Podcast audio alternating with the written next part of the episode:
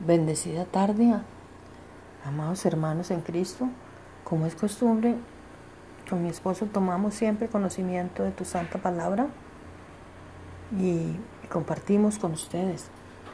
En el nombre de Jesús eh, sacamos lo mejor, lo mejor que, que el mejor mensaje, el mejor versículo, la mejor enseñanza, que nos edifiquen y nos hagan crecer en Dios, crecer en Jesús y en el Espíritu Santo.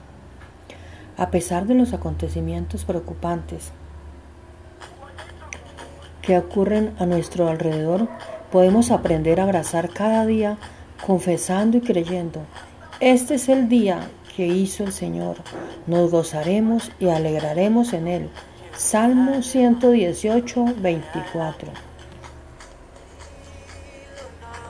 Aprovechemos el tiempo, que gracias a Dios tenemos el tiempo y la salud para orar, predicar de Jesús, sanar heridas del corazón, sanar heridas del corazón, del pasado,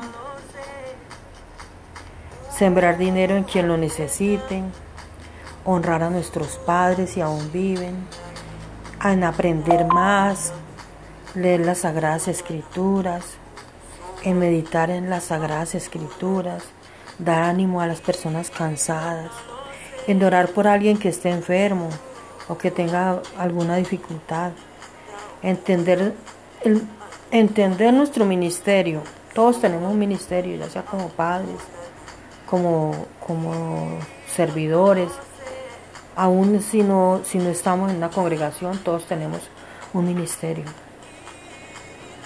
Para santificarnos más, aprovechemos el tiempo para santificarnos más, para amar a, para amar y perdonar a todos los que, los que son contrarios a nosotros, honrar a nuestros hijos, a nuestra familia, a nuestro esposo o esposa, orar por las naciones, por nuestra nación y por todas las naciones, para crecer espiritualmente,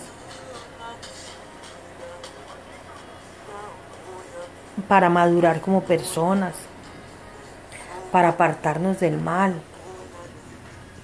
Siempre aprovechemos el tiempo porque muchas son las cosas que hay que hacer, pero muy pocos aprovechamos el tiempo para hacer cosas buenas. Proverbios 19:15. La pereza hace caer en un profundo sueño. En el nombre de Jesús tomamos lo que nos edifica y, es y se hace realidad en nuestra vida. Amén.